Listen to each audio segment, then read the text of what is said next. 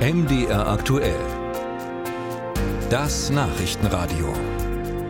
Altersarmut in Deutschland. Das ist ein Problem, das besonders Frauen betrifft, hat viele Gründe, zum Beispiel, weil Frauen der Nachkriegsgeneration oft gar nicht gearbeitet haben oder nur in Teilzeit. Besonders im Westen war es normal, dass der Mann arbeitet und die Frau zu Hause bleibt, sich dabei auch um alles andere kümmert, also auch um die unbezahlte Sorgearbeit, die Care-Arbeit, also Kinderbetreuung und so weiter.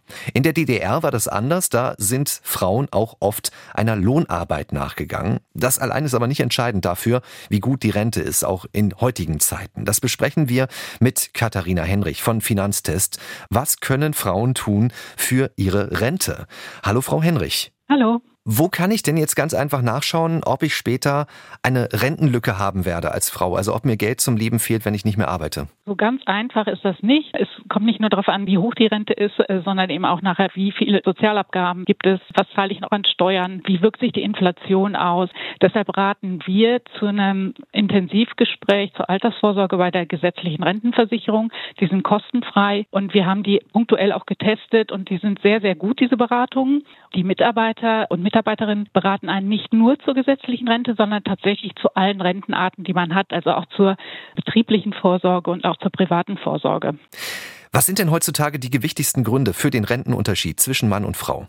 Es ist tatsächlich immer noch so, dass die Teilzeitarbeit halt sich sehr negativ auswirkt auf die Rente von vielen Frauen. Und gerade im Westen eben arbeiten sehr, sehr viele Frauen noch Teilzeit und auch Unterbrechungen. Also, dass Frauen tatsächlich ganz aus dem Berufsleben rausgehen, äh, während sie die Kinder erziehen und dann eben später wieder einsteigen, aber auch mit Minijobs.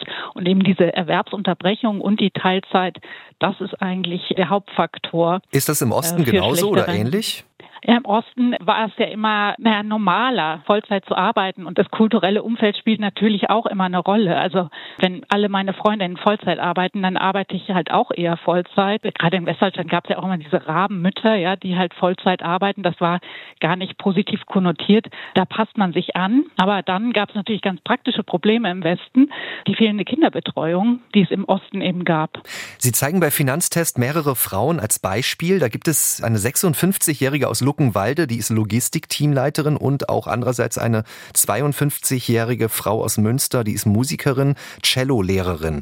Wie unterscheiden die sich denn in ihrer Rente? Also die äh, Frau aus Ostdeutschland, die hatte eine äh, Erwerbsbiografie, die nicht unterbrochen wurde, weil sie ähm, 40 Jahre hat sie eingezahlt in die Rentenkasse. Es war immer normal für sie Vollzeit zu arbeiten. Äh, sie hat eben uns auch berichtet, dass sie eigentlich die Hausarbeit und die Kinderbetreuung mit ihrem Mann immer ganz klar geteilt hat, während eben die Musikerin aus Westdeutschland Sie fand es a Kinderbetreuung zu finden. Also das wäre überhaupt nicht gegangen, ja, also Vollzeit zu arbeiten und äh, sich um die Kinder zu kümmern. Und dann war es auch schwierig für sie, überhaupt einen Vollzeitjob zu finden. Also die gab es zu der Zeit gar nicht als Cello-Lehrerin.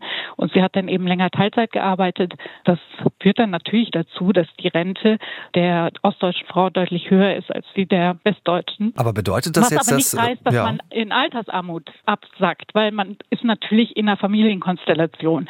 Die beiden sind, ähm, haben Partner. Ja, deshalb kann man jetzt gar nicht sagen, die Westdeutsche wird jetzt ganz arm leben und die, die Ostdeutsche irgendwie ähm, im Wohlstand, sondern wir haben uns halt wirklich äh, fokussiert auf die eigene Altersabsicherung der Frauen. Und da ist die natürlich mit einer Erwerbsbiografie von 40 Jahren ununterbrochen in Vollzeit deutlich besser aufgestellt.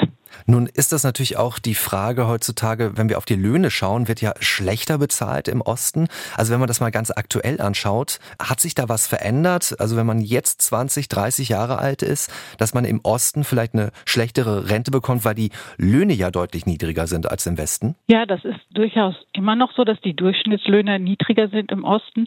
Aber auf der anderen Seite sind die Lebenshaltungs Kosten auch niedriger. Das heißt, da kann man, das muss man dann auch eigentlich wieder mit einbeziehen. Ja, also wenn ich als Rentner in München lebe und selbst eine bessere, mit einer besseren Rente kann ich unter Umständen nachher weniger haben oder mir weniger leisten als vielleicht eine Rentnerin, ja, in Luckenwalde.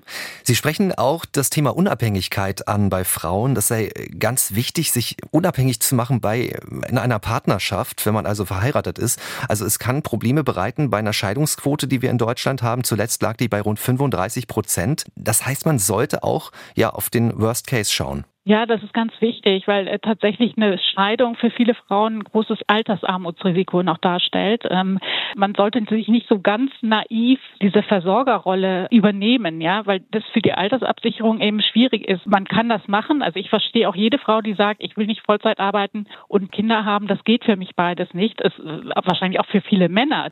Nur man muss sich eben überlegen, welche Konsequenzen hat das fürs Alter, wenn wir uns trennen. Und da raten wir halt tatsächlich jeder Frau, die überlegt, ich arbeite nur 50 Prozent jetzt über Jahre hinweg für die Familie, dass sie tatsächlich mit ihrem Mann eine Altersvorsorgeberatung wahrnimmt, um sich wirklich erklären zu lassen, was heißt das für unsere einzelnen Renten und was bedeutet das, dass wir uns trennen vielleicht in 20 Jahren.